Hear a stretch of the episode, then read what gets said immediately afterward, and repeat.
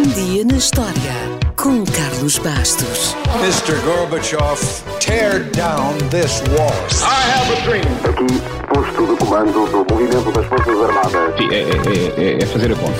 Houston, we have a problem. Yes, we can. And now for something completely different. A 22 de novembro de 1995, o mundo das crianças mudou. E o dos adultos também.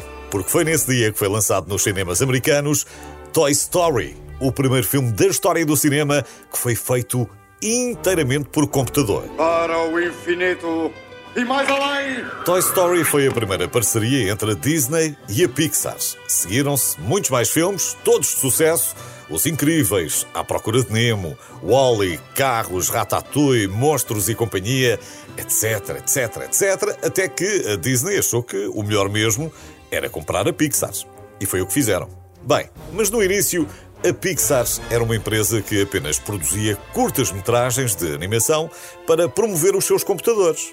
Se acha que era uma ideia muito à frente para vender computadores, tem razão, mas há uma explicação.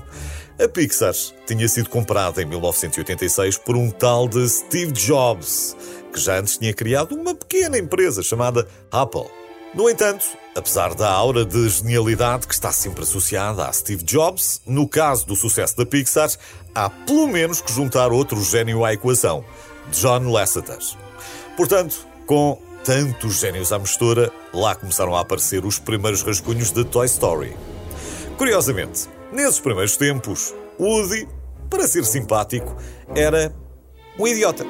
Era frio, era distante, era um tirano cruel que fazia bullying aos outros brinquedos.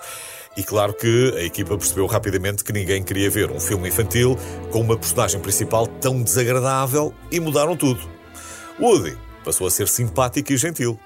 Só que, para além de lhe terem mudado a personalidade, os criativos também o queriam transformar num boneco parecido com aqueles usados pelos ventrílocos. A Disney disse logo que não, porque esses bonecos costumavam estar associados a filmes de terror e fizeram bem.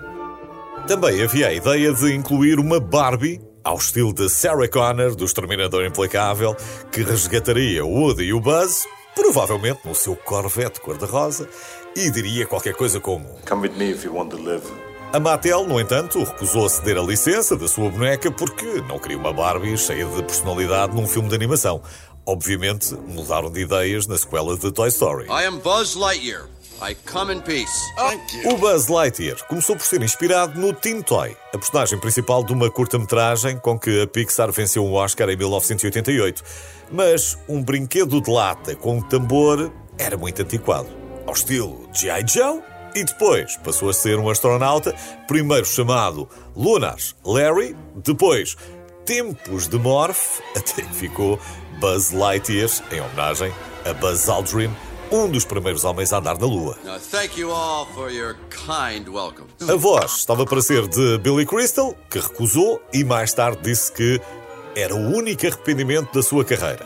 Acabou por ser o Tim Allen o escolhido. Porém, Billy Crystal acabaria por dar voz a uma personagem da Pixar.